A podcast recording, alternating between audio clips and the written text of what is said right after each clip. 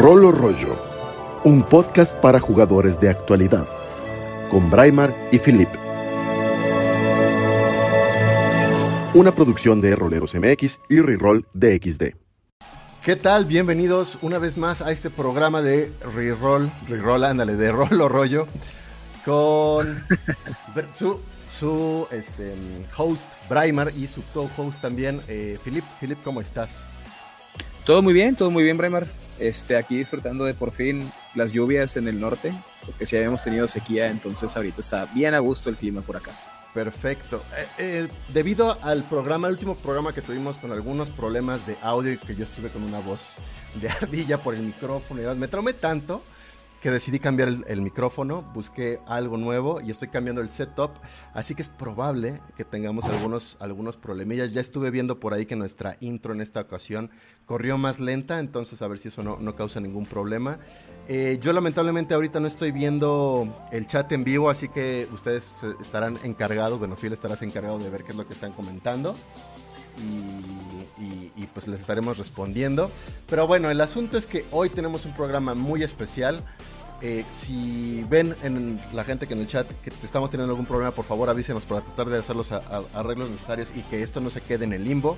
Porque este programa tiene una participación internacional completamente, gente de Latinoamérica. Ya los estuvieron escuchando aquellos que entraron en el pre-show. Eh, tenemos a Ariel de Concilio del Sur, al cual seguramente ya han estado interactuando con él en el chat en, en programas pasados. Por favor, Ariel, saluda. Bueno, gracias Braima, gracias Philip por la, la, invitación. Ansiedad desde hace días de que llegue este momento. eh, de, de, hecho, semanas desde que, bueno, Philip también la otra vez estuvo comentando. Y bueno, acá estamos, preparados para cualquier cosa. Perfectísimo. También eh, desde Chile, ahora eh, nos acompaña Consuelo de Ludocrónicas. Por favor, Consuelo, saluda al mundo. Hola, buenas tardes. Bueno, aquí son tardes. Acá también. Eh, ah, sí, buenísimo. Muchas gracias por la invitación. Eh, a Ariel lo conozco un poco más, pero somos todos roleros, ¿no? Sí, es lo que nos une. y, y, está bueno que nos unamos los latinos en esto. A ver si también logramos que ser un, un mercado más interesante y que nos representen bien de alguna vez. Completamente. hay, harto material aquí en Latinoamérica que está surgiendo, pero aparte el material que venga de otras partes que nos represente. Era una vergüenza en mis tiempos cómo nos miraban en WOD. Pues sí, esperemos hacer un cambio al respecto, del cual ya hablaremos en un segundo.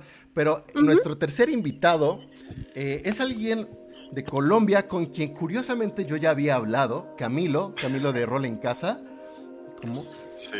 Hola, ¿cómo están? Bien, bien. Camilo, tenemos una historia curiosa, Camilo y yo, porque nos conocemos gracias a un amigo en común, ¿no? Uh -huh. a, a, Diego. Ay, su apellido es Fernández. Olvidé ya. Pero es Marcolino, yo lo conocí como Marcolino, es el, el el instrumentista de los instrumentista de los bongos en la famosa banda La 33, salseros increíbles, deberían de seguirlos para aquellos que no los conozcan. Y pues nos puso en contacto a Camilo y a mí porque dijeron, ustedes conocen de rol, les gusta el rol, están haciendo cosas sobre rol, hagan algo al respecto. Y pues ya estamos aquí, ¿no? Estamos haciendo cada quien nuestros propios esfuerzos. Camilo, por favor, háblanos un poquito de rol en casa. Eh, nada, un saludo para todos los que nos escuchan. Eh, bueno, ya como, como, nos acaban de presentar, con Brimer en algún momento intentamos hacer algo eh, aparte, como un proyecto especial. Rol en Casa eh, lleva muchos años como pues viviendo directamente como una comunidad virtual y hace un año, pues claramente con la pandemia empezamos como a, a, afianzar un poco más la comunidad que tiene pues personas de toda Hispanoamérica, o sea, tenemos gente de España y de toda Latinoamérica, desde Centroamérica hasta, hasta, hasta Sudamérica. Y pues la idea siempre es sobre todo impulsar a los más novatos en el rol, o sea, que la gente llegue aquí y pueda aprender sobre, sobre el rol, eh, tanto para narrar como para jugar. Y nada, buenísimo estar acá, qué bueno estar con, con ustedes y, y, gracias por acordarme esa anécdota de Diego. Hay que contarle que, que, nos pudimos reunir finalmente y compartirle el link para que nos escuche. Tienes, tienes toda la razón, hay que, hay que decirle, miran, aquí estamos, juntos. pues bueno, empecemos, empecemos con esta pequeña mesa redonda. Este, Phil, por supuesto, puedes participar en cualquier momento. Todo el mundo puede decir, hey, quiero tomar un poco la palabra. Tratemos de mantener más, nada más un poco el orden y tratar de ser participaciones relativamente breves para que todo el mundo pueda hablar. Pero me gustaría escuchar de cada uno Ah, de no, ustedes. duelo de muerte con cuchillo. Duelo de muerte con cuchillo, si no, no. Por completo. Pero de metal para que hagan daño. claro. Me, me gustaría preguntarles a ustedes si han considerado en general como en, en sus pláticas, porque yo sé que ya todo el mundo ha estado hablando con personas en otros países, cosa que hemos podido lograr en estos últimos años, quizás, bueno, este último año sobre todo por, por la pandemia, si consideran que en Latinoamérica hemos tenido como el mismo estilo en, eh, de vida rolero, como en muy, muy underground en comparación, por ejemplo, a las comunidades gringas o, bueno, este, anglosajonas, o incluso en España, que hablan español, pero que de todos modos es como otra realidad. No sé si ustedes lo piensan así o cómo lo ven. Em, permiso, empiezo, empiezo haciendo un pequeño comentario. Adelante. Eh, lo que noté principalmente en lo que es eh, la comunidad latina es, es el hecho de iniciar con juegos de rol en fotocopias, piratería, eh, juntarse en, algún lugar escondido de la gente y después de eso empezar a hacer algún tipo de agrupación. Pero por decirlo de una manera, con bastante más timidez que lo que sería, entiendo yo, en, en el norte de nuestro continente y en lo que es Europa. Ese, ese perfil lo vi en general. Después, eh, no, no sé, ¿algún otro comentario ustedes? Eh, por lo pronto es lo que, lo que fui encontrando en general. ¿Consuelo? ¿De cuánto tiempo estamos hablando? ¿Cu- ¿Cuánto tiempo? Buena, pregunta. ¿Cuánto tiempo es conoces tú del Sí. rol o has estado interactuando con estas comunidades de roleros? Yo empecé a jugar rol hace 21 años atrás. en ese igual. momento. Háblame justamente de ese momento y cómo Sí, lo. y yo cómo de ese momento. ahora. En ese momento, claro, el rol en Chile llevaba muy poco tiempo, la gente que jugaba era de grupos muy cerrados y casi todos se conseguían manuales en inglés, así que tampoco era tan popular. Y mucho manual fotocopiado, como decía Ariel. Sí empezaron a hacerse unos eventos eh, que eran como lo único que se escuchaba a nivel país. Y yo no asistí porque me daba un poco de susto. Nunca fui a ninguno. Y heme aquí ahora haciendo eventos yo, pero bueno. Eh, y, pero, pero siempre fue como muy cerrado y elitista, ¿no? Claro. Eh, luego mm, hubo como esta depresión del rol que, que se jugaba poco, dejaron de haber eventos, dejaron de llegar manuales y como que hace unos pocos años atrás se, se está viviendo un nuevo boom. Eh, no se había recuperado mucho los espacios y en particular yo decidí hacer eventos que ayudan a distintas causas benéficas, pero que en, en el fondo eran para crear un espacio para todos los ñoños, todos los geeks, eh, que no tenían maña. para su... Fue un plan con maña, como se dice. Algo así, para, para todos los que tenían, no teníamos nuestros espacios para desarrollar nuestros pasatiempos. Porque no solamente pasaba con el rol, también pasaba con la gente que jugaba juegos de mesa, que tenía que irse a algunos lugares donde había patios de comida, ¿no? Comida rápida y, y otras cosas más. En Ludocrónicas hay de todo, hay hay juegos de mesa, hay juegos de rol, hay jue- hay de miniaturas, normalmente en los eventos hemos tenido combate medieval. Hem- hemos tenido exhibiciones de, de grupos que hacen cosplay, hemos tenido un montón de cosas. Entonces yo quería dar espacio a esto. Lo más fuerte es el rol, porque claro, yo soy rolera hace mucho tiempo. Y eh, creo que esto de, de hacer lazos con gente de otras partes había empezado un poquito antes de la pandemia, pero con la pandemia fue la explosión. Claro. Eh, si bien ya había nacido comunidades hace unos pocos años atrás, por ejemplo acá en Chile, eh, y estas comunidades se daban en redes sociales, el fuerte de crear lazos internacionales vino con la pandemia. Y eso hay que agradecerle dentro de las pocas cosas buenas que pueda tener, ¿no? Que, que nos ha obligado a expandirnos nos ha obligado a jugar online, incluso a los mañosos que no querían jugar online, a los más remilgados que solo querían eh, cosas presenciales, los ha obligado a jugar y ha creado nuevos lazos, nuevas amistades, nuevas colaboraciones como estamos hoy día, que me encanta. Muy bien. Oye, ¿cuánto tiempo lleva Ludocrónicas?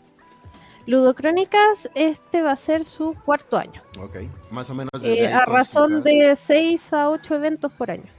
Más o menos ahí consideras que fue um, este nuevo boom del rol que, que, decías. Quizá empezó un poquito antes, un par de años antes, pero no había vuelto los eventos eh, o no de la forma que, que están eh, apareciendo ahora, porque de hecho cuando hice el primer Ludo Crónicas, mucha gente me dijo, oh, qué bueno, se necesitaba esto, hace tanto que no teníamos dónde juntarnos. Durante todo ese primer año fue como así. Y luego, esto me encanta, lo encuentro muy bonito, empezaron a aparecer otras agrupaciones con otros eventos. Entonces yo siempre digo, mientras más haya donde jugar, mejor, ¿no? Claro.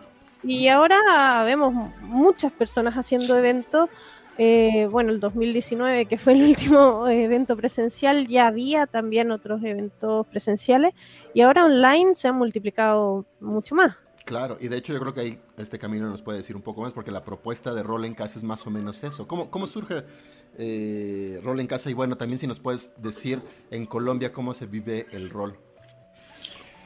Bueno, pues eh, Colombia, yo creo que es lo mismo que decía Ariel, en cierta manera creo que en Latinoamérica nos, nos permea cierta, cierta cuestión de, de ser recursivos, jugar como sea, sin dados, con fotocopias, con un dado de, de seis caras prestado. Eh, así comenzamos. Eh, una de las cosas que sí pasó y que también escucho y que creo que también es algo que, que nos pasaba era, era la cuestión de, de, ser como segmentarios, como de cerrar el grupo, entonces era un grupo de rol y si pertenecías al otro grupo, entonces no puedes estar acá. Yo me acuerdo que cuando, en, mi adolescencia pasó esto. Eh, y Rol en Casa, digamos que tuvo su primer acercamiento, fue como en 2008, 2009, que abrí, abrí un grupo en WhatsApp que se llama Yo Quiero, eh, yo juego, he jugado, quiero jugar rol, que tiene como 2.500 personas. de ese grupo perdí, perdí la administración hace unos 7 años, eh, un error que tuve en Facebook pero era muy interesante porque llegaba gente de todos lados y llegaba gente con ganas de jugar sin saber y generalmente, era gente de Colombia. Cuando, cuando perdí esto, no mentira, eso fue más, como 10 años que perdí la administración, yo creé la página de juegos de rol, se llamaba simplemente así.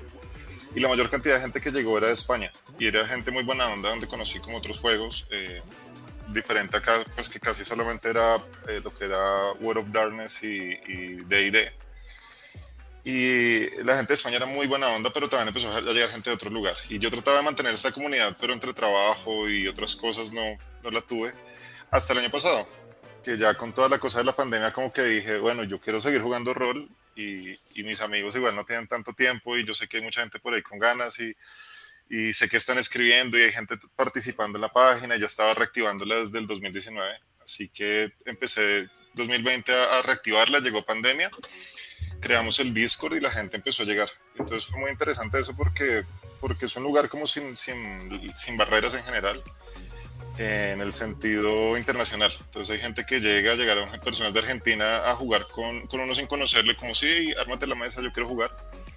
Eh, gente de México, gente de Chile, gente de Bolivia, gente de Perú, Paraguay, algunas personas de España, pese a la dificultad de, del cambio horario. Y empezó a gestarse esto. Y con esto pues también había una necesidad constante de enseñar a la gente, de, compartir el conocimiento que uno tenía. Yo también llevo un poco más de 22 años con, con esto del rol. Y, y, hay un conocimiento de experiencia, un conocimiento también pues de, de academia y que estaba bueno eh, enseñarlo. Entonces mucha gente empezó como a sumarse, empezó a encontrar como, como grupos nuevos. Eh, también hay cosas muy interesantes porque muchos son chicos, son, son, personas entre, no sé, 17, 21 años. Para mí ya son chicos, claramente, ya, ya, estoy en, en, otro, en otra generación. Eh, que más adelante hablaremos seguramente de esto, de, de, la generación. Sí, la generación. Pero es, es, genial porque llegan con otra actitud y otro, otro, otros requerimientos de lo que es el rol. Entonces, eh, muchas cosas pasaban. Yo no, no digo que en general hayan comunidades malas, pero se habían personas de pronto que les habían dado una mala experiencia, en el sentido en que es como tú eres nuevo, tú no sabes nada de esto, léete el manual y de pronto jugamos. Claro. Y muchas personas empezaron a llegar acá así y yo les decía, no, no, no, ven, ven jugamos, te voy a armar un one shot y te enseño. No, pero no sé, no te preocupes. Y los dados, nada, hay un bot, se puede hacer todo tranquilo. ¿Y cómo hago? Ven, conéctate al audio y acá salimos. Entonces eh, la gente empezó como con esta, con esta muy buena onda. A mí me encanta esta comunidad porque en general eh, todos están dispuestos a ayudar, todos están dispuestos a contar su experiencia. Si llega alguien nuevo y hay alguien conectado, le dice, hey, ven, conéctate al canal de voz y te enseño, súmate a esta mesa. Y todo el tiempo hay como esta, esta, esta buena onda, eh, independientemente, digamos, del, del acento, que es lo único que yo siento que nos diferencia. Claro. Y aquí me gustaría oh, regresar a, Ariel. Bueno, antes, Filip, no sé si todavía estás por ahí, nos puedes decir algo con, con lo que quieras participar. Y si nos están diciendo algo en el chat, que yo no, no lo he podido ver. Hasta ahora todo bien, nada más Galindo le preguntó a um, Consuelo, Consuelo. que qué tipo de eventos organizan. Entonces yo creo que podemos dedicarle un espacio al ratito de, de aquí de la plática del día de hoy a, a, hablar precisamente de los eventos. Aquí lo que me parecería interesante, pero me gustaría también todavía esperar un poquito sobre la experiencia que tuvo Ariel, es preguntarles si ustedes creen que hay una diferencia fundamental eh, en la forma en la que juegan y lo que esperan las personas de diferentes países, a todos ustedes justamente que han tenido eventos y creado comunidades internacionales, como estabas comentando hace un momento, ¿no? Entonces, si tú dirías, por ejemplo, que eh, sientes que la, la, gente que viene, por ejemplo, de España tiene expectativas diferentes, o cuáles serían esas expectativas versus eh, las personas mexicanas en contra de las personas eh, argentinas, etcétera, etcétera. No creo que valdría la pena a lo mejor justamente tener esta, esta discusión de si ustedes han sentido este, pues esta diferencia o algún cambio fundamental o importante en la forma en la que jugamos pues, las personas de diferentes países. Lo que, lo que a mí me pasó, eh, perdón, era para mí, ¿no, Felipe? Vale, para todos. Sí, claro, para todos, pero empezamos contigo. Bien, perfecto. Lo que a mí me pasó, particularmente, bueno, escuchando eh, un programa que sale en México, Rolo Rollo, que habla mucho de D&D. ¿Quién eh, sabe quiénes sean esos? No, no, sé, no sé. Había otro que iban a alargar, que era Rollo Roll, que ese me parecía interesante, pero todavía no salió. Bueno. eh, rollo siempre hay, siempre. Rollo siempre hay, sí, sí, tal cual. Bueno, eh, siendo, yendo al punto, lo que me parecía o lo que mi, la sensación que tuve fue que por ahí en lo que es México, como bien decían en uno, ustedes en un par de programas anteriores, era mucho lo que era Vampiro, bueno, Mundo Tinieblas y Dungeons and Dragons. Lo que me pasó particularmente en Argentina, que acá, bueno, la gente es mucho de experimentar eh, y de mezclar. Aquí en Argentina lo que se ve es que hay mucha experimentación de muchos juegos. No está simplemente cerrado, eh, cerrado en el buen sentido, ¿no? El hecho de que eh, solamente sea o Mundo Tinieblas o Dungeons and Dragons. Hace un tiempo atrás sí era así. En los últimos años empezamos a tener cosas como, eh, no sé, muchos juegos indie, muchos foros en los cuales se desarrollan juegos propios y se prueban en, dentro de la comunidad. Juegos eh, que no son de marca, por decirlo de alguna manera. No sé, Nexus, eh, cosas de no solo rol. Eh, bueno, eso ya es de marca, pero me refería hace un par de años, no era tan de marca. Cosas de, de acá, algunas creaciones de, de latinas y, y, tal. Entonces, eso en referen referente a lo que se juega o lo que se busca. Ahora bien, cuando estamos hablando de cómo se juega eh, juegos de rol, en todos lados tenés gente que la pasa genial y gente que no tanto. Pero en relación a lo que fue jugar, yo me, me, ha tocado la suerte de jugar con gente de España, con gente de Colombia, de México, de Chile, y todos juegan igual. O sea, eh, a todos les gusta el rol, que eso es lo bueno. Y, el, bueno, por ejemplo, lo que nos pasó la otra vez en el crossover de con los chicos de Tirando Roll, con Braimar y, bueno, el Concilio, que mm, jugamos un juego narrativo y bueno, los comentarios posteriores fueron, está buenísimo. Según recuerdo, era el, nunca había jugado así y, y esta manera me parece que está muy buena. Sin miniaturas, esa... ¿no? sin, sin miniaturas. Sí, sí, sí, sí. Puro y teatro de la mente. Sin, claro, sin un dado de 20, por decirlo de alguna manera. Eh, pero la realidad es que en variedad de países, la manera de jugar rol es siempre la misma o mejor dicho, por suerte, todos coincidimos en cómo jugar rol. Después habrá variaciones de el típico yo sé más reglas que vos, o en mi caso, a mí no me importan las reglas, Camilo es de los míos, es, es yo. Si yo rompo por acá y me gusta cómo queda, voy a jugar así y, y tal. Pero no, no sé si te estoy respondiendo a la pregunta. Sí, no, o... absolutamente, claro que sí.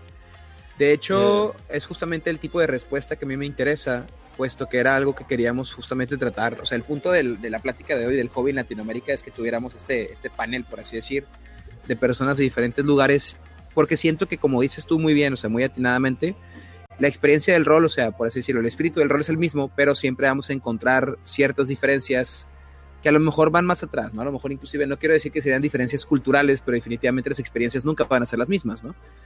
Entonces, me gusta la idea de que haya esta amalgama justamente de, de ideologías, de culturas, de, de- modos de juego, como acabas de comentar, ¿no?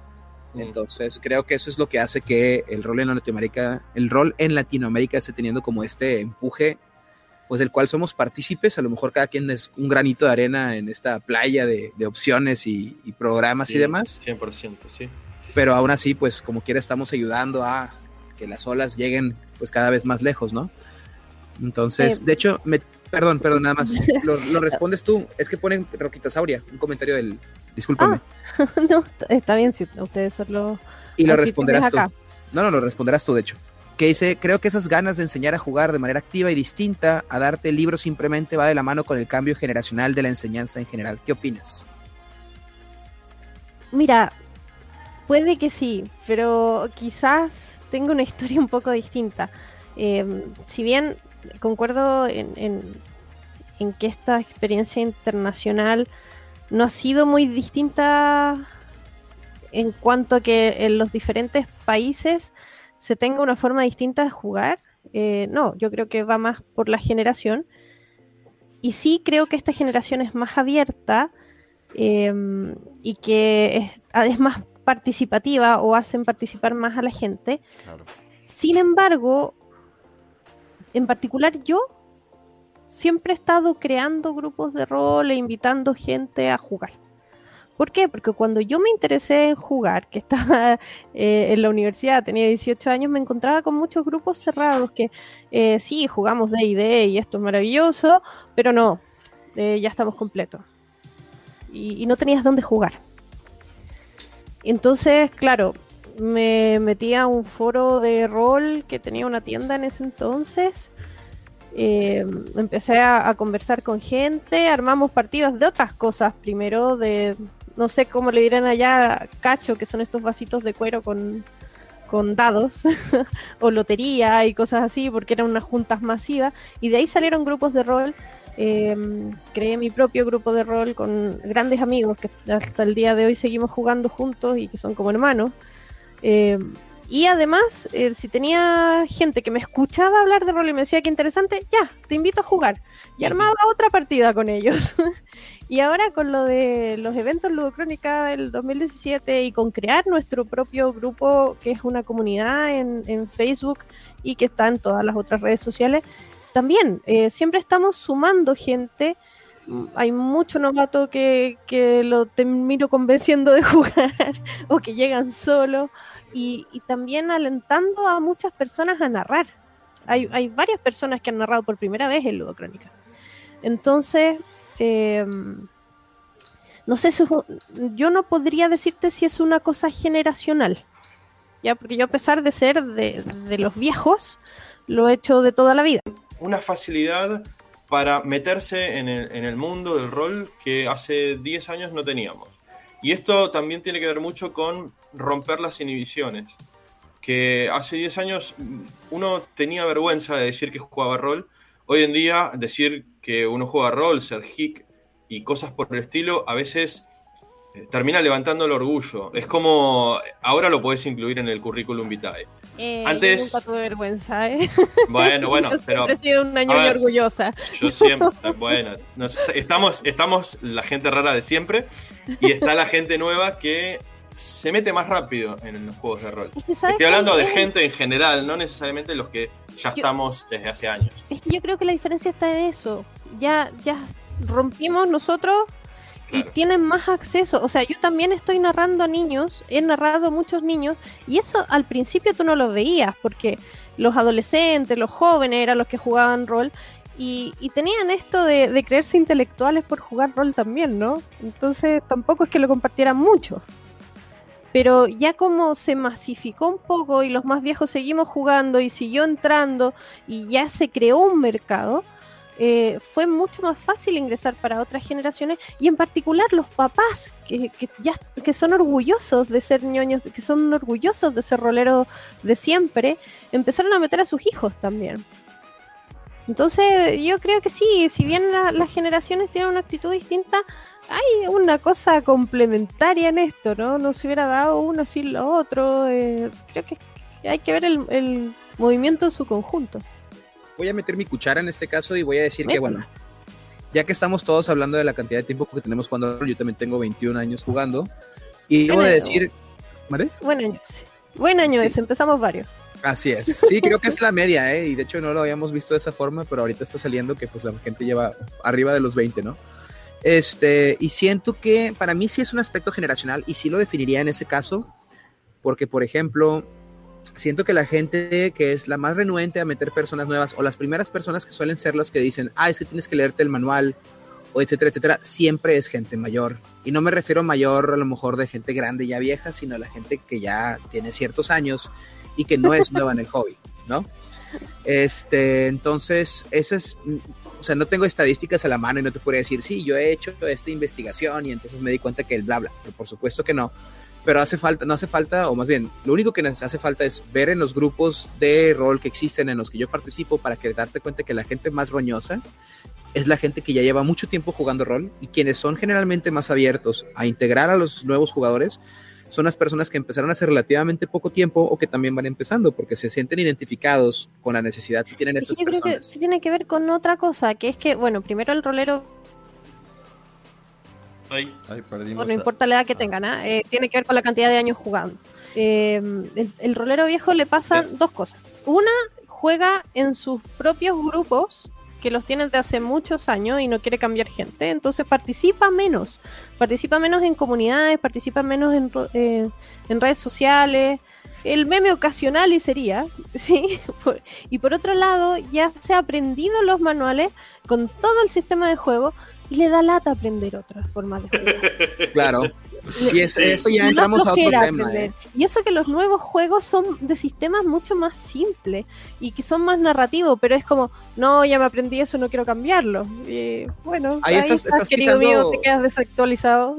Estás pisando, ¿cómo se llama? Hielo muy frágil, ¿eh? porque es una conversión que ya hemos tenido al respecto de la gente que se rehúsa a cambiar de, de, o a probar siquiera nuevas iteraciones de los juegos que según ellos aman, ¿no?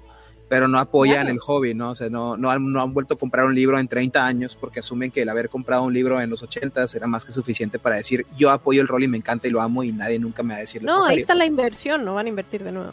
No, no, pero digo, ok, también aclaro que, aclaro y quiero, esto es muy importante, no estoy diciendo que quiere más al juego de rol quien gasta dinero en él que el que no lo hace, por supuesto que no. No. O sea, ya sabemos que los juegos de rol son en realidad algo que se puede disfrutar sin siquiera poner un peso o un dólar. Sí, hay muchos manuales en PDF y si no tienes ningún manual, igual puedes hacer rol y crearlo claro. tú. Exactamente. Sí. Solo especifico que ah, nada más me cargo en contra de la gente que se las da de, ¿cómo se llama? De super coleccionistas así, creado, creadores sí. y etcétera, y no han vuelto a consumir absolutamente nada nuevo, ¿no? Yo, yo soy una maldita fetichista a la que le gusta tener todos los manuales en físico. Creo, eh, creo incluso lo, los juegos nuevos. Entonces tengo muchos juegos de rol antiguos y nuevos y completo colecciones y tal. Pero eso no quiere decir que, que, sea necesario para jugar. Lo bonito de este juego y lo democrático de este juego es que puede jugar cualquiera. Tenga lo que tenga a mano. Que no tienes dados, bueno, hay dados online o hay aplicaciones que te puedes bajar. Que no tienes el manual, manual, bueno, te sacas un PDF o inventas tú con unas pocas reglas y ya está. Con o sin dados, con o sin narrador, porque ya no se necesita tener un narrador que se sepa todo y que te haga el mundo entero porque se puede crear entre todos. Se puede hacer lo que uno quiera y eso es maravilloso. Por supuesto. Ahora, justo ahorita que están comentando esto, me gustaría pasar tal vez a otra cosa que hablamos menos, en, eh, que yeah. tal vez no coincidamos tanto los países latinoamericanos, pero yo creo que unas coincidencias debe de haber, que es este traslado de ser jugador o ser alguien que, que, que consume el juego a quien produce juegos. ¿Alguno de ustedes tiene eh, conocimientos o proyectos o gente, sabe de gente que está generando sus propios juegos tal cual, llevándolos a cabo como un, proyecto profesional, no nada más el, del, el de los amigos. Ahí, y si ahí, ahí, coincidimos con Consuelo, de hecho. Tenemos a los amigos de Primigenia Austral, que es una, una editorial argentino-chilena. Ah, perfecto. Por eso coincidimos. Sí, claro. además, además por eso, que están desarrollando sus propios, sus propios juegos con sistemas propios eh, y a veces de hecho son sistemas que, simplemente se pueden jugar con los dados que tenés en casa. La idea de esos juegos... Exacto, lo, sí, exactamente. La idea de esos juegos es introducir a una persona a los juegos de rol con temáticas bastante variadas y son muy interesantes. La verdad que son muy interesantes. Sí, y además, por ejemplo, también eh, conozco a Elena Real, que es una creadora de juegos que trabaja, qué sé yo, para distintas editoriales, sobre todo norteamericanas, pero, pero ella vive de eso, o sea, no solamente de eso, seamos honestos, también trabaja en otras cosas. Y pero conozco más gente y conozco gente que ha desarrollado sus propios juegos que no necesariamente eh, se han publicado todavía, pero eh, existen. ¿Sí? Tengo, tengo varios amigos que han creado sus propios juegos. Eh, no sé si Danilo Jara publicó el suyo, creo que estaba hablando con, con Primigenia Austral. Eh, Palta también ha hecho varios hackeos. Incluso con, con mi pololo, con mi pareja hicimos un juego por ahí, estamos tratando de preparar otro. Eh, con Mauricio y Daniel, que son parte de este grupo toda la vida, también estuvimos creando uno que todavía falta pulir mucho y que Mauricio lo voy a aprovechar de retar al aire, le ha hecho unos cambios y no le ha informado a nadie.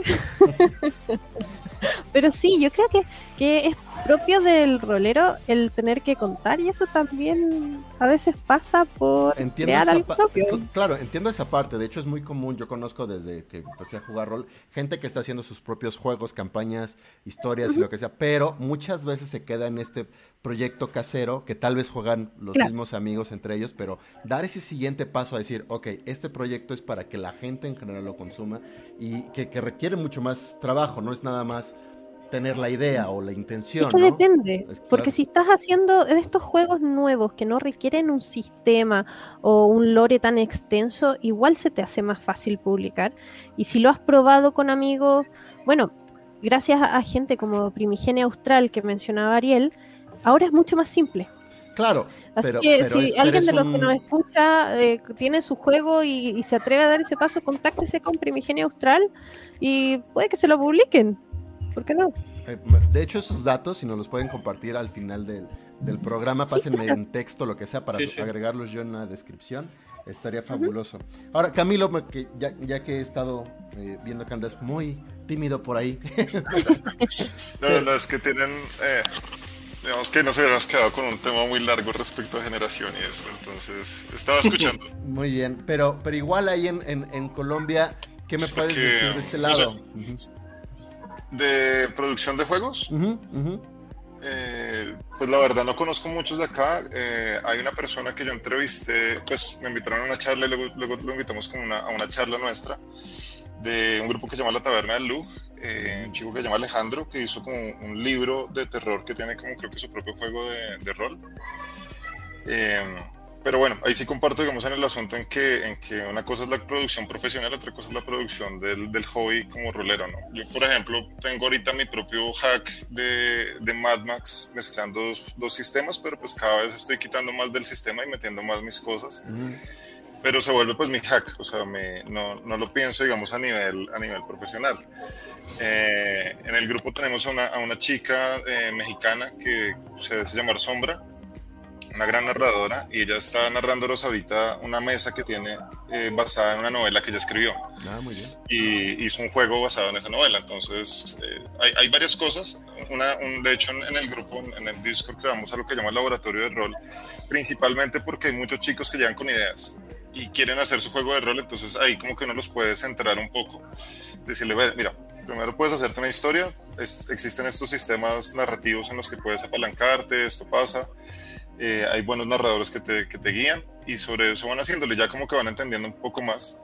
Eh, pero si llegan muchos novatos con la energía desbocada de no quiero jugar rol, quiero hacer mi propio juego, quiero hacer esto. Eh, hace poco llegó un chico bastante enérgico queriéndose hacer un juego de rol de Dragon Ball. Eh, le contamos que ya habían pues, unos, unos hechos, unos hacks que tenían por ahí. Y no, él quería esto, esto y quería su personaje Bills y quería meter ese personaje en todas las mesas.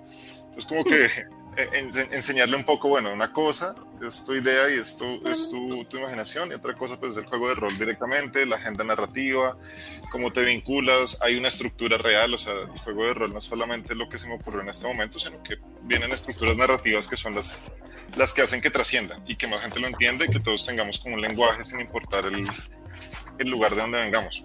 Claro. Eh, entonces es buenísimo eso, pero digamos que principalmente yo digo que en este momento hay, hay un sentir eh, muy interesante de, proponer narrativamente cosas. Cada quien quiere lanzarse a hacer algo diferente, no solo a nivel de juegos de rol, a nivel de producción de contenido. Eh, yo quiero hacer contenido de este tipo, yo quiero hacer contenido de este otro, quiero hacer un podcast, quiero hacer videos, quiero hacer esto. Y el sentir es muy interesante porque no siempre nace directamente de la, de, la fama, que puede abarcar a muchas personas de una generación más joven sino el sentir de compartir contenido, simplemente de querer compartir lo que estoy haciendo, lo que estoy viendo. En el grupo tengo un chico que es de Chile, que es eh, bastante, bastante animado con todo lo que pasa con rol en casa, pero él, tiene, él está todavía en secundaria y hace charlas de rol y, sé que no tiene tanta experiencia en rol, pero es muy chévere ver cómo está ese afán y ese amor por conocer y leer y estar pendiente y sabe mucho de quinta edición y está armando su campaña y lleva como tres meses preparándola. Entonces, creo que es eso, dar también los espacios para que la gente pueda crear y luego ya entender que a nivel profesional se requiere un poco más. Claro. Eh, eso sí. Claro, y, ahora que mencionaste también estos temas, creo que hay un sector nuevo, o me gustaría llamarlo así, un sector nuevo de, mm, público, no sé cómo llamarlo, de, o de participantes que se anexan a, lo que sería la pirámide de generadores de rol, que no son solo los jugadores, que no son solo los, creadores de, juegos, sino estos nuevos promotores, podríamos llamarnos a nosotros mismos, que tenemos comunidades, que tenemos eh, podcast, que somos nuestros, somos eh, creadores de contenido, o incluso las mismas tiendas empiezan a ser ya también un poco más, más numerosas que antes. Y, y todos empezamos ya a, a hacer como una mejor mancuerna entre nosotros para promover esta actividad. No creo que se está dando una realidad que no ocurría, al menos en Latinoamérica, no creo que no había ocurrido eh, pues en, estos 30 años que llevamos de, de, Más o menos, ¿eh? Más o menos. A ver, tú dime, tú dame, dime, Brian, estás, estás mal. No, es que, no, no, no estás mal, no estás mal, pero siento, siento que no estamos también como tocando un tema que me parece que ya habíamos tocado en alguna ocasión y tenía que ver un poquito con este aspecto cultural que definíamos, al menos en México. No quiero ni voy a hablar por el resto de los países latinoamericanos. Eh, en el que todavía prevalece mucho esta actitud de eh, yo soy el que tiene que salir adelante. Y si bien, si estoy de acuerdo contigo, vemos muchos que nos gusta ayudarnos los unos a los otros, también existen aquellos que no lo hacen y no solo no lo hacen, buscan, a lo mejor no de manera directa o abierta, sabotear, vamos a decir, es una palabra un poco fuerte, eh, pero que sí se buscan en realidad colgarse de los esfuerzos de las demás personas o eh, inclusive eh, no querer colaborar porque piensan que si ayudas a otros, tú vas a salir afectado, ¿no? O sea, es la clásica de, es que si yo redirecciono a fulano a, mi, a esa tienda, no va a comprar en la mía, ¿no? Cuando en realidad no es así. Entonces siento que si bien sí estoy de acuerdo contigo en el sentido de que sí hay, una, hay un grupo nutrido de personas que buscan, eh, como, justamente como lo que estamos haciendo precisamente en este momento, todavía hay toda una gran cantidad de personas que, ¿cómo se llama? Que no, o sea, que buscan el beneficio personal sin realmente estar pensando en cómo puedo yo ayudar al hobby en general. No, la, la ganancia individual sobre la colectiva, ¿no? Así es. Que, pregunta Edwin, ¿no? Dice, a ver, digan quién. No voy a decir nombres, no tengo por qué decir nombres, pero sí conozco. Se llama Panchito, gracias. Ahí, pero, discúlpame, una, una acotación ahí sobre eso, y es que ese tema pasa en todo, o sea, no es el rol. claro, es, claro, es, una cuestión cultural, es una cuestión sociológica. En, en, cualquier tipo de profesión en la que estés, van a haber detractores, va a haber gente que quiera pasar encima tuyo y ponerte el pie en la cabeza para ascender.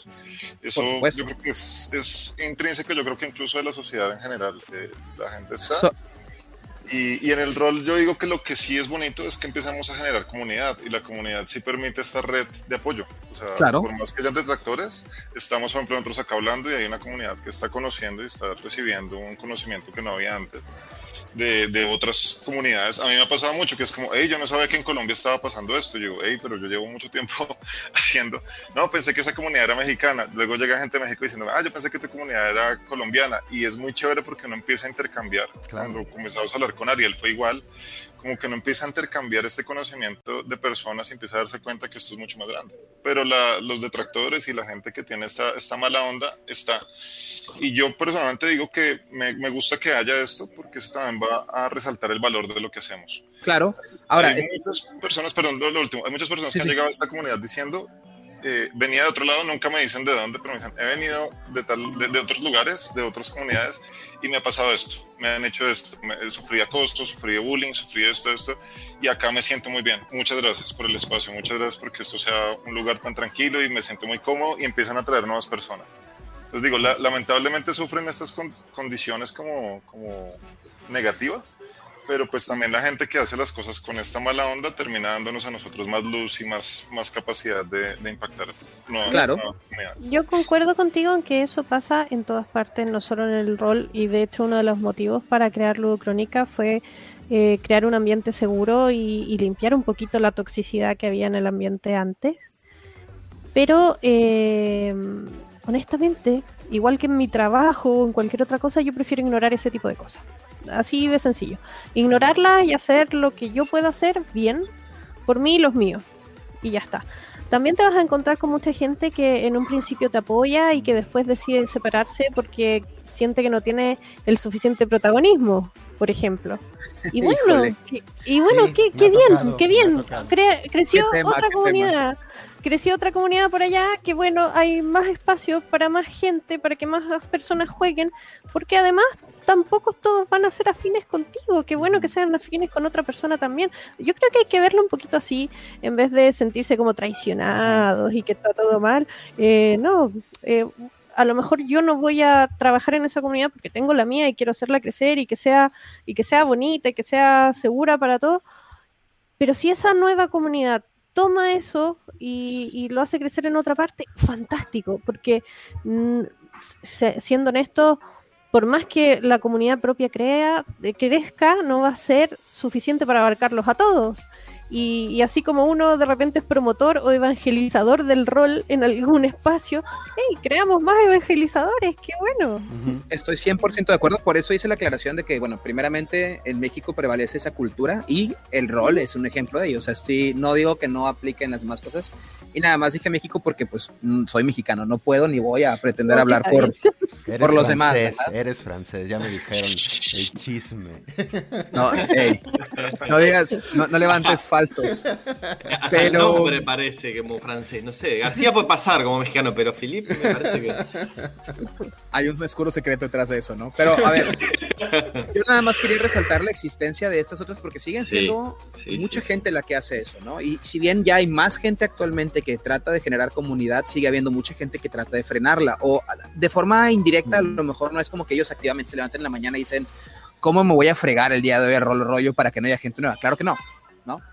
Pero a lo que voy es simplemente mi comentario orientado a que la gente entienda que existe mucha gente así y esa no es la norma, ¿no? O sea, si tú te topas con gente de esta, de esta índole o con grupos que se son así de tóxicos, entiende que no es todo el rol, ¿no? Y hemos tenido gente aquí en el chat que si nos dice que, ah, yo no sabía que X o Y, y es justamente porque pues ellos han tenido un par de experiencias con masters lamentables en la mayoría de los casos, este, y pues asumen que todo el rol es así, que toda la gente rolera pudiera llegar a ser así, y claro que no, y la idea de hacer esta clase de eventos como el de ahorita es que vean que hay esta apertura, ¿no? Queremos impulsar a todos por igual.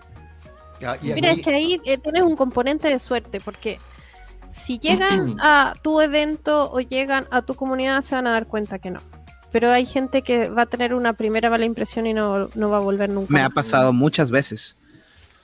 Aquí en, en lo que es eh, el tema de comunidades y el tema de tratos con otras comunidades o con otros grupos o tiendas o lo que fuera, siempre fue, desde mi punto de vista al menos, un, un gran dilema. Eh, eh, hubo de hecho un tiempo en que se sentía como una guerra, una guerra civil de comunidades roleras. Y casi guerra fría, porque era, no, era que salían con, con dados y manuales a golpearse en la calle. Era tal como decían recién, entrabas en un chat, hacía troleo, entrabas en el foro, hacías troleo. Y, nada, nosotros incluso con, con, con Concilio eh, fuimos uno de los primeros que sacamos la bandera de rol pago, junto con Garion Roll, bueno, un par más. Y, era escuchar por las espaldas que todo el mundo, yo lo sentía así, ¿no? Por ahí nada que ver, pero yo me, llegaban esos rumores de que todo el mundo nos odiaba, ¿por qué? ¿Cómo vas a cobrar por rol? Bueno, nada, mm. otro tema, otro, el, gran tema, ¿no? Pero después también empezó a suceder ahora justamente lo que decían recién. El hecho de que hay gente que cree tener la bandera de el rol perfecto. o, la comunidad que tiene que subsistir y te pisan la cabeza y, no les importa. La particularidad de eso, por lo menos a nosotros nos pasó, empezamos a hacer un evento que se llama Mil Mundos. El objetivo del evento era hacer cosas de rol alrededor del rol, no necesariamente mesas de rol, estábamos hablando de música, de teatro, de talleres de dibujo, etcétera, etcétera, y dijimos, bueno, Mil Mundo está abierto a todas las comunidades de Buenos Aires, eh, que eran como, no sé, en ese momento eran como 15. Vengan y hagan su exposición. Creo que vinieron dos porque siempre están, otras tres porque les insistimos y después no vino nadie más.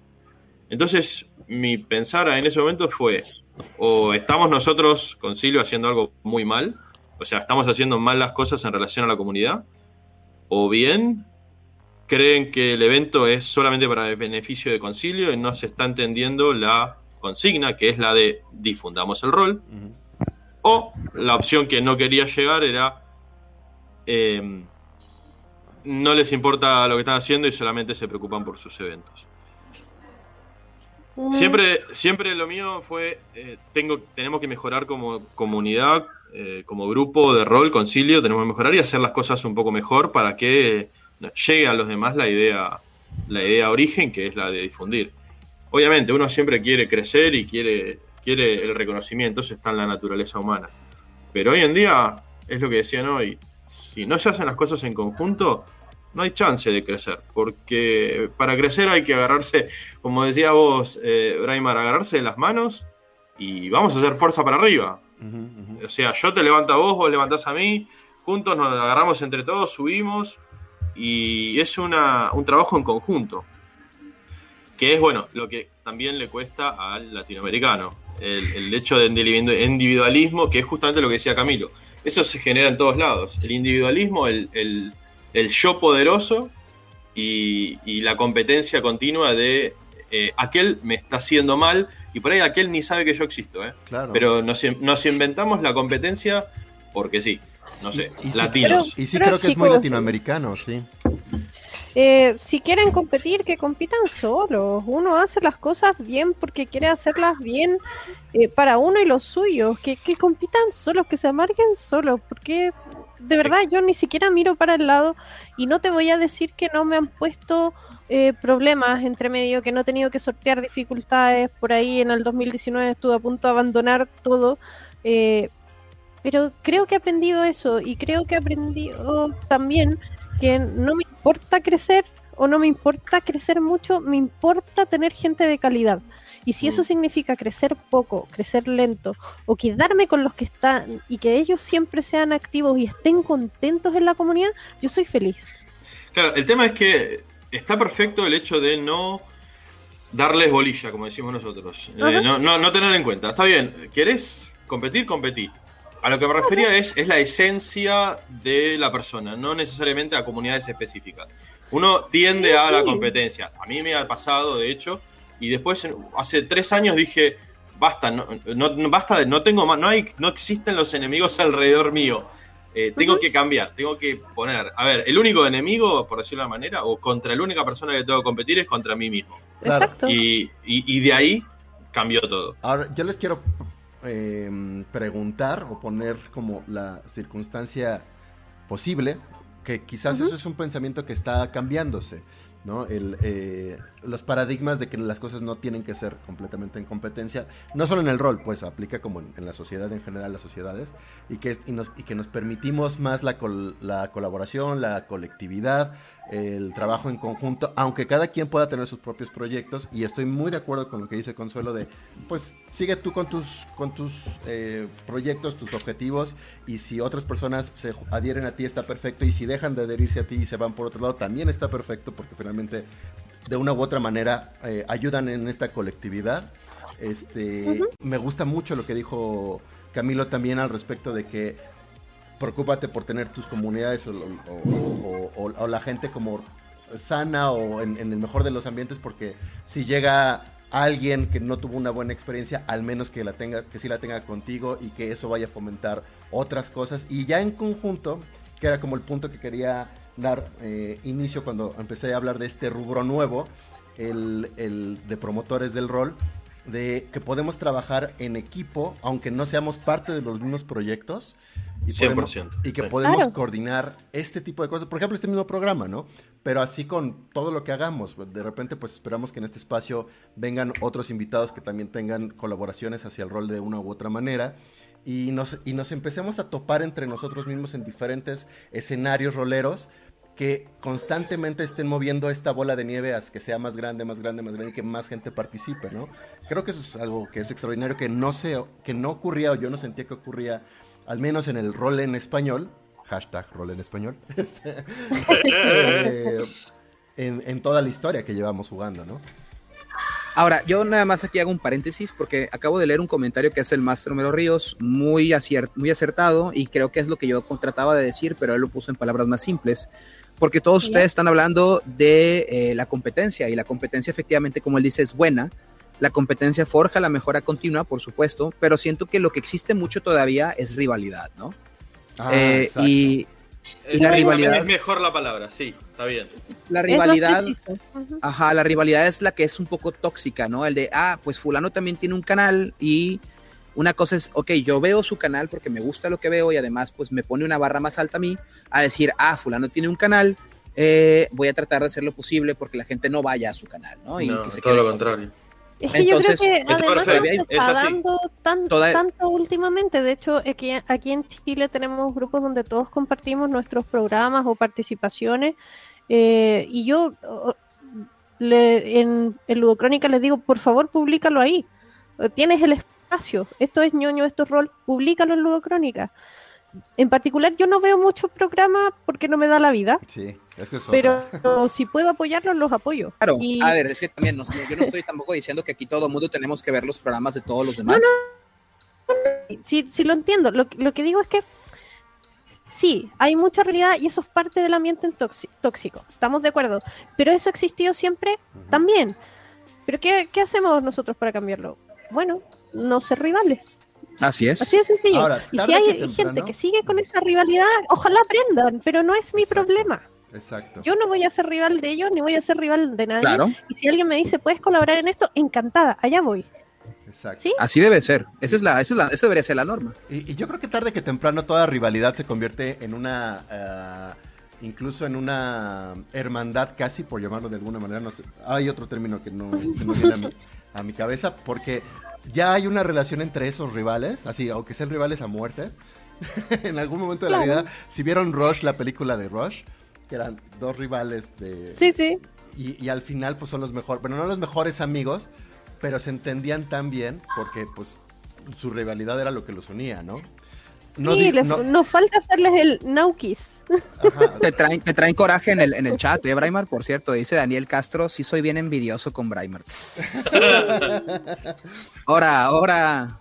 Bueno, ya que, ya que estamos en, en, confesiones, yo la primera vez que veía a Braimar dije, y este muchacho que habla todo de D&D, pero no sabe otra cosa que no sea de D&D. Sí. Y ahora veo y, y, sabe un montón de cosas, y a medida que lo fui conociendo dije, ahora me, cada vez que tengo que ver D&D ahora, vengo a Braimar y estudio un rato y después me voy. Sí, no, mira, sí. no, no, no, no, miren, no, no, no, no, creo ser yo el mejor o el más experto de D&D, pero es verdad que es el juego que más conozco. Entonces, sí, sí, a mí incluso a mí me pesa hablar solo de D&D, debo, debo de admitirlo.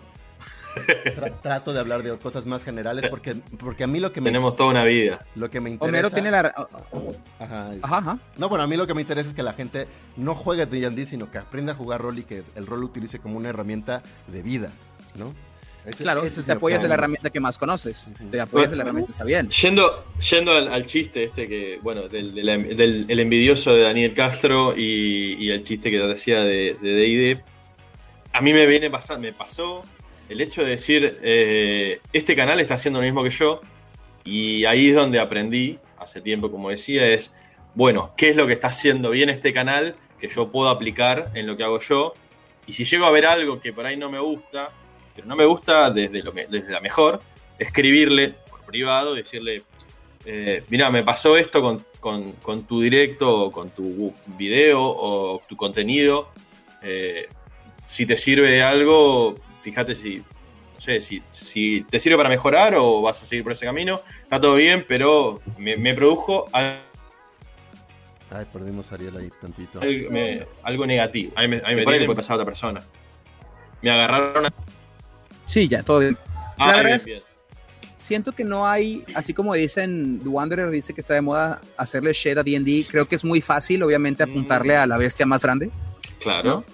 Entonces, yo, a mí me encanta jugar Dungeons and Dragons, definitivamente no es lo único que juego.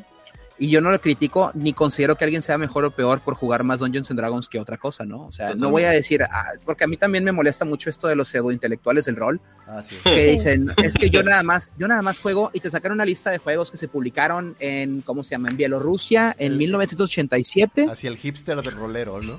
Ajá, ¿no? Y que no, es, es que yo juego Der Wagon, ¿no? Y es un juego eh, bla, bla, bla. Y la verdad es que, pues es que si no juegas eso, es de que, a ver, men, juega lo que se te pegue la regalada gana, pero no vengas a embarrarme tu mugrero aquí, ¿no? Entonces, Yo, no hay problema con que juegues D&D o que sea tu, tu forte, ¿no? Ahora, yo quiero, quiero hacer una, una confesión sacando este tema de, de Confesiones las con Braima. y demás. Sí, eh, a mí me pasa lo mismo.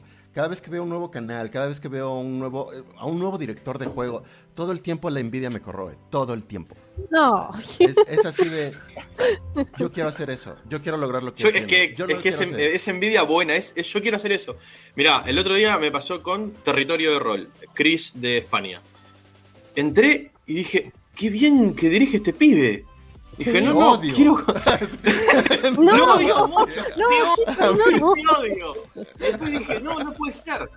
Y me quedé y lo, y lo primero que hice fue a mi grupo, che, gente, miren este pibe cómo, cómo dirige, cómo, cómo ambienta, cómo hace este. Están jugando de D&D.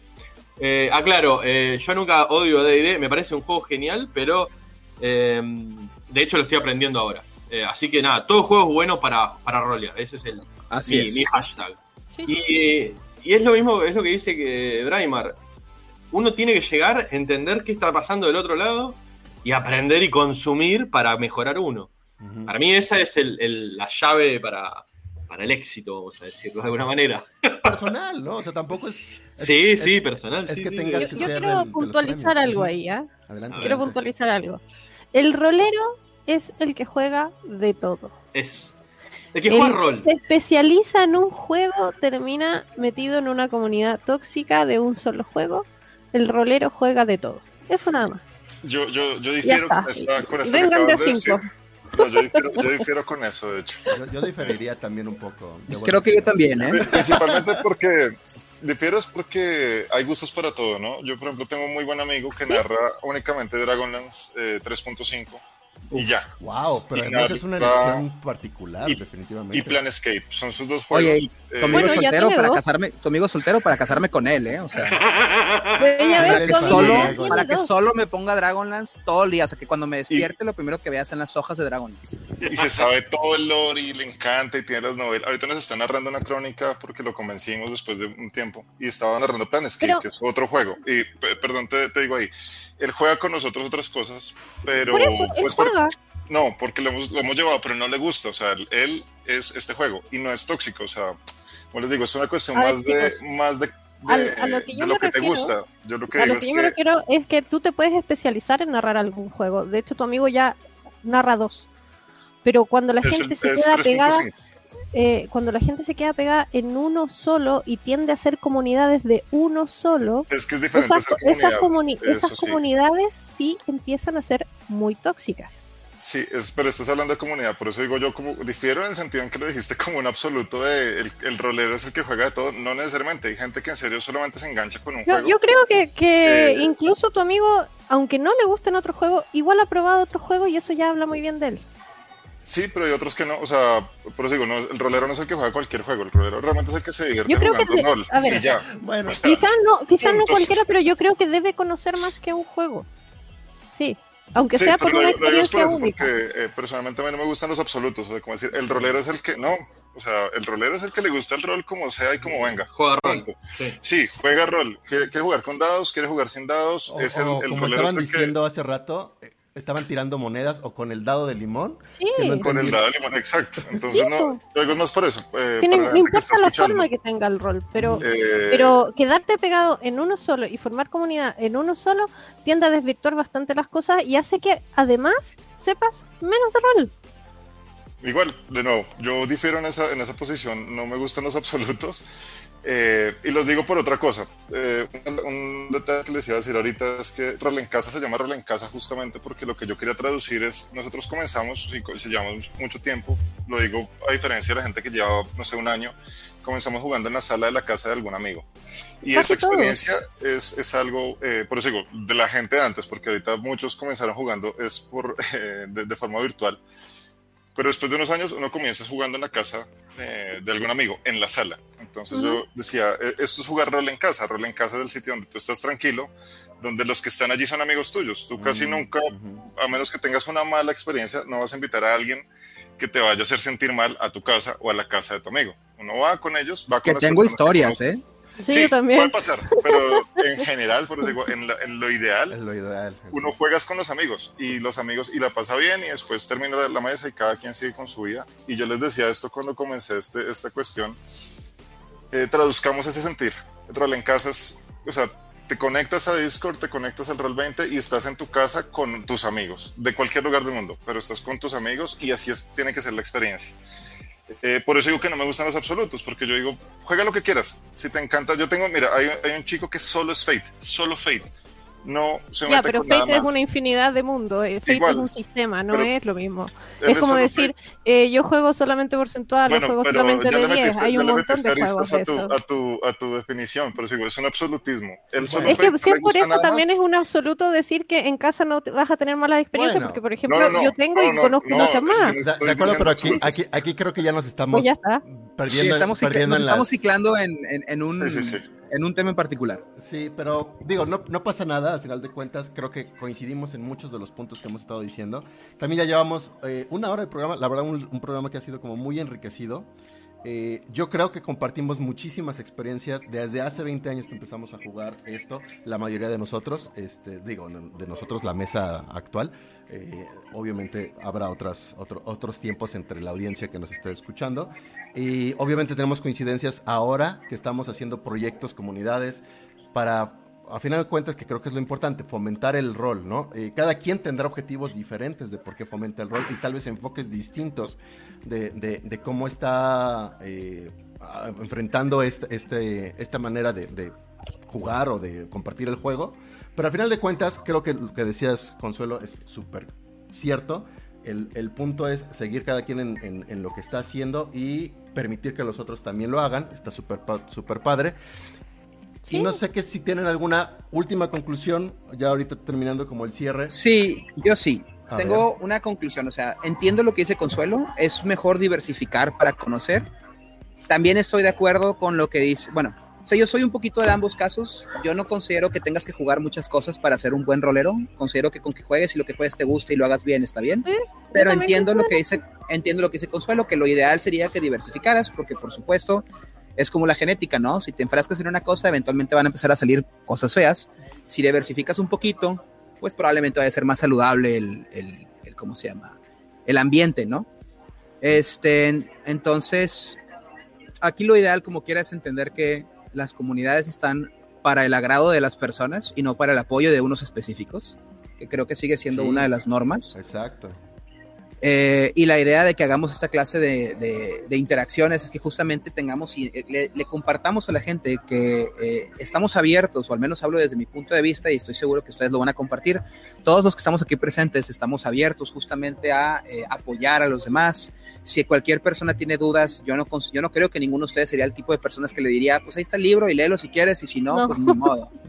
Entonces, que es un, es un aspecto un poco tóxico, ¿no? Y, y me, me da tranquilidad saber que eh, hay más, o sea, bueno, ya lo sabía, por supuesto, pero lo confirmamos con el show, que esto es en Latinoamérica, ¿no? O sea, todo Latinoamérica representado ahorita en esta mesa, por supuesto, eh, tiene esta mentalidad, o hay gente con la mentalidad de apoyar, ¿no? De crecer, de, de compartir. Sí, en términos generales. Aquí rescato rápidamente un comentario que hace de Wanderer. Ya estoy viendo los comentarios, chicos, gracias. Este, los celulares sirven además para, para otras cosas, como conectarte a tu propia feed de, YouTube.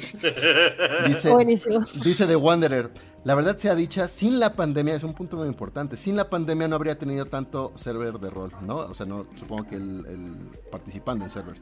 Y mucha gente se habría quedado en sus casas con sus cuatro amigos jugando lo mismo. Eh, la pandemia, una vez más, salvo, eh, independientemente de lo terrible que es la circunstancia de tener una pandemia, ha ayudado eh, muchísimo, bueno, no ha ayudado, ha sido un factor para que... Nos enseñó, nos enseñó a vivir de otra manera. Sí, nos, ha enseñado a vivir de otra manera y el rol se ha beneficiado muchísimo eh, en esta nueva forma de vivir, ¿no? Que espero que incluso cuando se, podamos acabar con ella, de todos modos estas nuevas formas de, de jugar rol se mantengan, que yo creo que sí, porque teníamos antes resistencias a, a, estas maneras, también teníamos nuestros prejuicios, pero creo que ahora, hoy en día, eh, es, son una herramienta muy útil para jugar entre nosotros, no importa dónde estemos, y creo que es una cosa maravillosa. Esa sería mi conclusión de, de, la participación hasta el momento. No sé si alguien más quiera decir algo, compartir algo. Eh, sí, dale Ariel, dale, dale. Bueno, particularmente creo que hay eh, este tipo de personalidades y de comunidades que están intentando acceder a otros a otras comunidades y a otras personas. En lo referido a compartir. Es bastante importante intentar identificarlas en todos los países de Latinoamérica para poder hacer algo mejor. Eh, particularmente para hacer crecer el rol y asentarlo todavía más. Dejar por ahí de jugar todo el tiempo con, los que tenemos a, cerca, a, nivel de eh, claustro cerrado, y empezar a abrirnos un poco más, particularmente para conocernos. Porque hay un montón de buenas y nuevas experiencias que se pueden generar cuando nos abrimos. En mi caso me pasó haber conocido tanta gente, eh, ustedes de México, Cami de, Colombia, Consu de, de Chile, gente de Uruguay, gente de Perú, gente de Brasil, que que todos tienen esa necesidad y esas ganas de compartir. Así que, nada, me parece que tenemos un gran futuro por delante. Yo lo había comentado a principio de año en uno de los programas que hicimos en Concilio. Y me parece que este es el año de las comunidades de rol. De hecho, no sé si le estoy robando la frase a Concilio, a Consuelo, o, a alguno de los chicos de allá de Chile, pero es el año de las comunidades de rol y de hacer crecer el rol en Latinoamérica. Así que nada, hay que, hay que, hay que crecer por ese lado. Hay que fomentar mucho esa parte y que me parece que vamos a tener un gran fin de año si esto sigue así. Muy bien. Eh, yo no me voy a atribuir esa frase, así que no es mía, pero me parece genial. Bueno. Vas a decirle, no sé quién, quién la dijo, eh, pero me parece muy buena. Sé que mía no es, así que parece la George Washington. pero es buena. George Washington. sí. Galeano la habrá dicho también. Eh, ¿Puedo, pasar un aviso? Sí, adelante. Aprovechando de, mm, de, responder la pregunta que habían hecho al principio de Ludocrónica. Eh, Ludocrónicas es un espacio para los distintos pasatiempos geek, ñoño que tenemos. De hecho, si se mete alguien a Ludocrónicas comunidad, verán que hablamos de una cantidad de cosas impresionante que todos de pasatiempos geek, pero no necesariamente rol. Eh, se publican muchas noticias, se publican muchos memes y un poco los eventos son lo mismo, ¿sí? Eh, cualquier actividad que sea ñoña, que sea geek, cabe. ¿Que hay más mesas de rol que otras cosas? Sí, porque yo llevo más tiempo jugando rol y soy más conocida en el mundo de rol, pero eh, hay de todo. Y el aviso va por este lado. Eh, Ludocrónica siempre está apoyando causas benéficas. Nació para ayudar al principio a fundaciones de rescate de animales, porque yo misma rescato animales, entonces tengo muchos contactos por ahí. Eh, también hemos apoyado ollas comunes que en tiempo de, de la pandemia la gente se reúne y, y hacen aportes para alimentar un buen grupo de personas. Eh, No sé si ellas se llaman igual, pero esas son las ollas comunes de acá. Eh, ayudamos a una chica que necesitaba operarse y era una operación muy costosa, eh, a un gatito que tenía un tratamiento también muy costoso. Y ahora el 24 de mayo vamos a hacer un nuevo Ludo Crónicas que va a ser online, así que el que quiera jugar del país que sea es más que bienvenido. Vamos a apoyar a una fundación que se dedica a eh, ayudar a niños de eh, con riesgo social o de hogares del Sename, que son acá las instituciones en donde van niños que han sido sacados de sus casas o abandonados por distintos motivos. Eh, no sé cómo ponerlo más neutro para que se entienda en todos los países. En Chile todo el mundo entiende Sename. Eh, ellos les llevan clases de fútbol en las que participan niñas también y las instructoras son mujeres.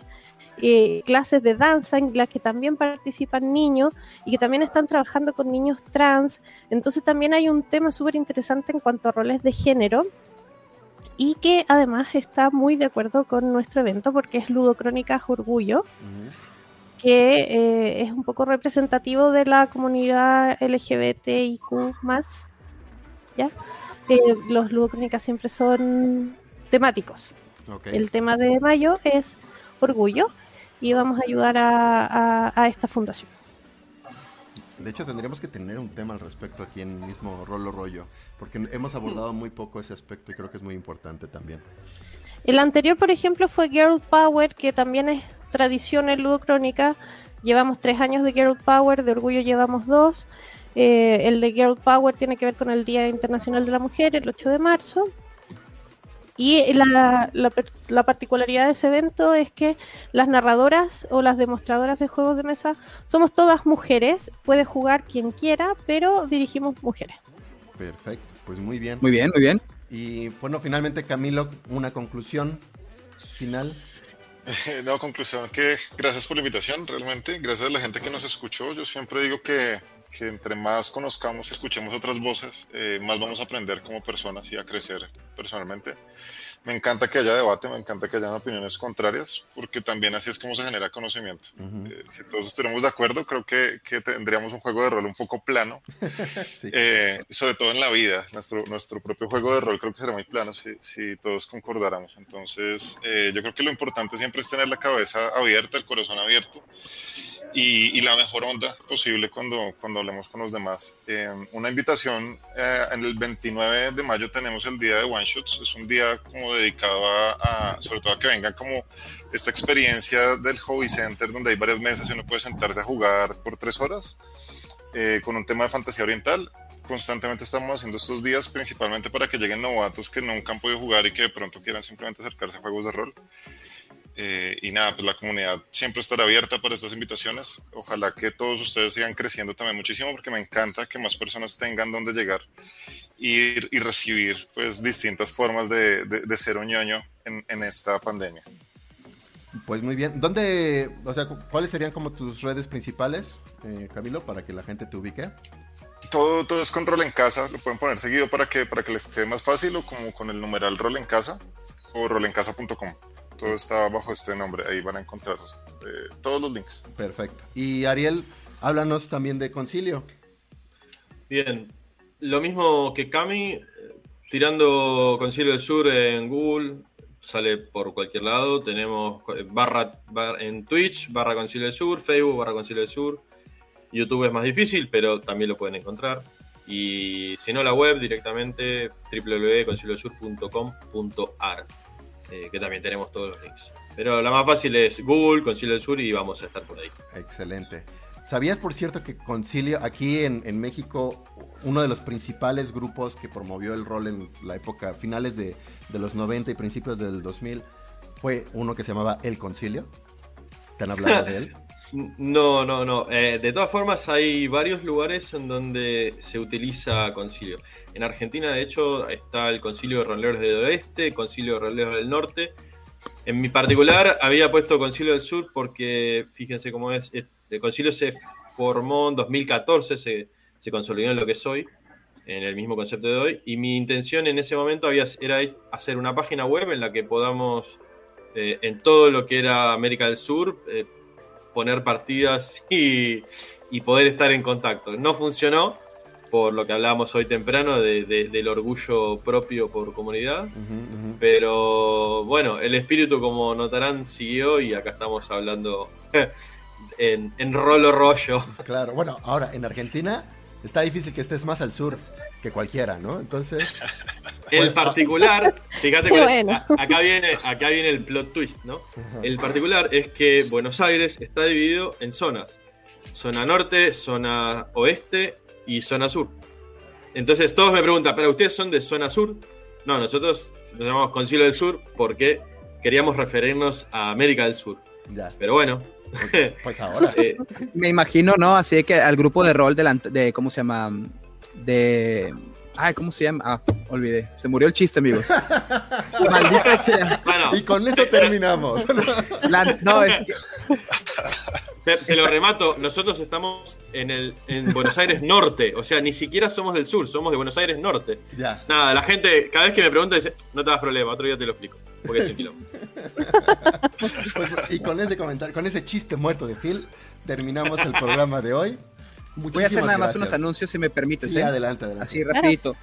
Uh, bueno, aquí en Reroll recordemos tenemos el canal de YouTube y el de Twitch. Los de Twitch están en vivos. Tenemos como quiera algunos episodios, bueno, programas específicos que van a YouTube, como justamente modalidades experimentales, como la modalidad hardcore de rol que está llevando el Master Chuck Hernández, que es Dominios Profanos. Y pues nuestras colaboraciones con Camite, que va a ser el segundo episodio de Hellraiser el próximo domingo. Por cierto, mañana, mañana se publica, ¿no? la primera parte. Así es, es correcto. Que fue el, se grabó el domingo pasado por unos problemas técnicos que hubieron, debe haber sido en vivo, pero hubo unos temas, entonces esperemos que el siguiente domingo salga normal. Buenísima jugada. Y termina el miércoles. Hoy, de hecho, tenemos ya casi de las jugadas prácticamente finales de Rime of the Frost Maiden. Eh, así como el próximo domingo del que viene, eh, tenemos nuestra jugada, Braimar, de Dungeons and Dynamics, para que también la empecemos a ahí como a publicar. Muy bien, perfecto. Este, ¿Son los anuncios? Entonces. pues yo, ya. Yo tengo uno más. Eh, ahora sí, ya es la tercera y última vez que, lo digo. Ya tenemos fecha para el lanzamiento. Esto no tiene que ver con rol, pero el, el, video musical, que, video musical. Que, estuve haciendo efectivamente, produciendo desde la canción. No soy músico yo, pero al menos estuve dirigiendo cómo era el proyecto. Eh, va a salir el viernes a las 8 de la noche en México. Para los que nos están escuchando en Chile sería a las 9 y en Argentina sería a las 10. Exactamente, en Colombia también es a las 8 de la noche. Por si lo quieren checar, yo creo que está padrísimo, pero, pero ya me dirán ustedes con su opinión. Y regresaremos también allá a los videos de, de, rol con Braimar. Esta semana se me ha complicado un poquito porque estoy en el cierre justo de, de este video. Pero ahí seguimos en, en pie.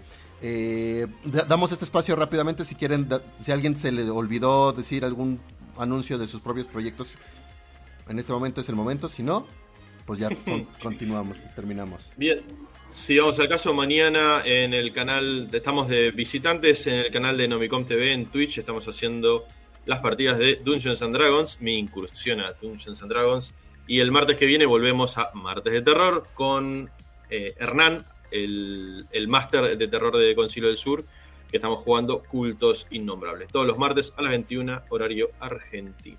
Perfecto. Pues perfecto, con eso concluimos. Les agradecemos a todos en el chat que estuvieron muy activos de diferentes lados del mundo al fin. Digo, bueno, en realidad mm. siempre tenemos a alguien, Concilio del Sur, que nos está echando porras. Este, en esta ocasión culpa del rol seguramente no está porque ha de estar dormido a estas horas, ya que está en España. Eh, pero esperamos que también nos, nos acompañe pronto en este programa y pues les agradezco una vez más al panel aquí presente, a la gente que estuvo en el chat, a aquellos que nos estén escuchando diferido a través del podcast. Nos estaremos escuchando el próximo lunes a las 10 de la mañana, tiempo de México. Pues muchas gracias por todo. Muchas gracias. Gracias a ustedes Gracias por a ustedes. Gracias. Habrá una segunda ocasión, creo Una yo. segunda ocasión, tercera. Sí, sí. me quedé con ganas de muchos genial. temas, ¿eh? Sí, muchos sí. temas me quedaron en el tintero. Hay harto que conversar. Bueno, pues hasta la próxima. Chao.